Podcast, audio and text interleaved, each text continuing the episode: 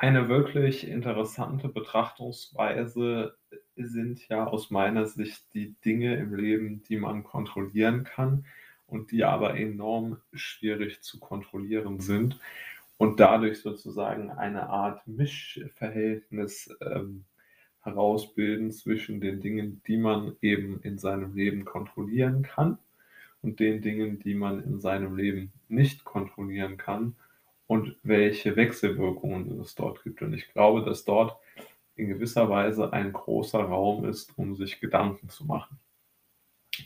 Also ich habe für mich gelernt, dass eine gewisse emotionale Kontrolle eine der wichtigsten ähm, Fähigkeiten ist, um so durch den Alltag zu kommen und dann auch nochmal, um durch äh, überhaupt das Leben oder die Tage oder was auch immer zu kommen. Und ich habe da für mich zwei Dinge festgestellt, die ich für sehr, sehr ähm, zutreffend und, und, und wichtig einfach halte. Das, der erste Punkt ist die Selbstwirksamkeitserwartung. Dieses Wort gibt es ja, glaube ich, auch nur im Deutschen und ich finde, finde, es ist sehr, sehr passend, weil diese Selbstwirksamkeitserwartung etwas Konkretes ausdrückt. Denn wenn ich diese Erwartung habe, also wenn ich der Meinung bin, dass ich selbst mein Leben beeinflussen kann, dann bin ich ja in einer aktiven Rolle. Unsere Gesellschaft und die Welt, in, die, in der wir leben müssen, ist aber ja auf eine totale Passivität ähm, ausgerichtet. Also in unserer Welt ist es ja so, dass sehr, sehr viel, dass eigentlich die meisten Menschen wie Züge auf ein Gleis gestellt werden und dann auf diesem Gleis ihre Bahnen ziehen sollen. Aber es ist ja mitnichten so, dass jetzt die Menschen irgendwo eine, eine Qualität besäßen oder eine Möglichkeit hätten, ihr Schicksal sozusagen selbst in die Hand zu nehmen, selbst irgendwie kühne Pläne zu entwickeln, wie sie schön durch den Tag kommen könnten, sondern es ist immer eine, eine doch sehr große Fremdbestimmung mit allem versehen. Und in einer solchen Lage ist natürlich ein zweiter Faktor enorm äh, zu bewerten, nämlich die emotionale Kontrolle. Ja, und wenn man zum Beispiel sich Gedanken darüber macht, wie Menschen extreme Zwangslagen überstehen und brutalen psychischen Druck aushalten, dann geht das ja eigentlich nur über emotionale Kontrolle. Ich weiß, das ist ein bisschen ein blödes Beispiel, aber ich glaube, dass es schon sinnvoll ist, hier zum Beispiel den James Bond zu nennen, die Filmfigur. Denn er ist ja auch immer in extremen Zwangslagen und steht unter enormem psychischen Druck. Und dieser, dieses Ethos wird ja nicht nur gewählt, weil man jetzt das irgendwie cool findet und weil es gut zu Daniel Craig passt, was so ist, ja, keine Frage. Aber nicht deshalb, so, meiner Meinung nach wird es gewählt, sondern weil viele Menschen irgendwie es interessant finden zu sehen, wie jemand in solchen extremen Drucksituationen ähm, bei klarem Verstand bleibt.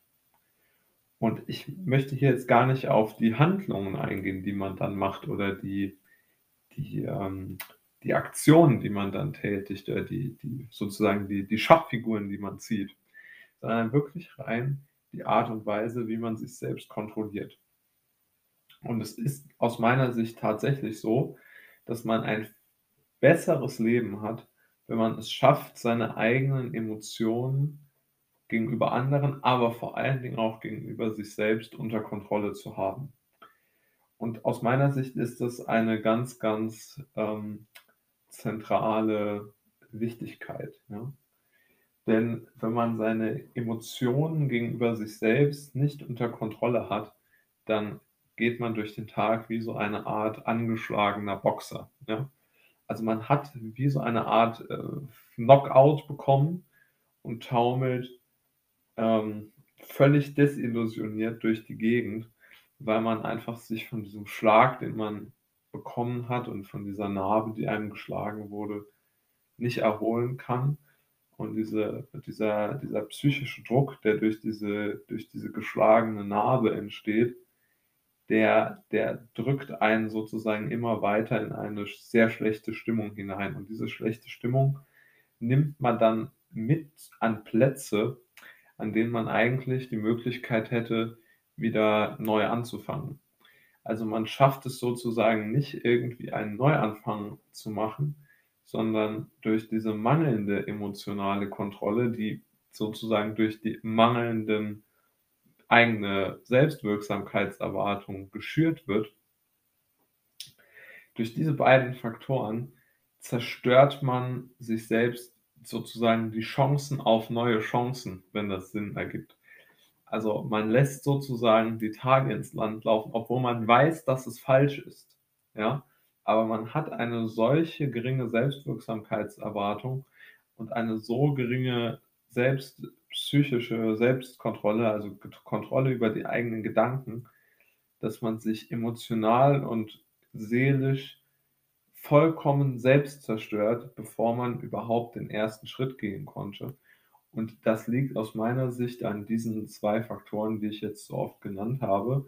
Das habe ich für mich wirklich herausgefunden, dass das eigentlich wirklich die Dinge sind, die den Alltag und, und, und so, oder ich würde sagen, die Chance auf Neuanfänge und, und neue Situationen und, und neue Möglichkeiten ähm, vollkommen zerstören.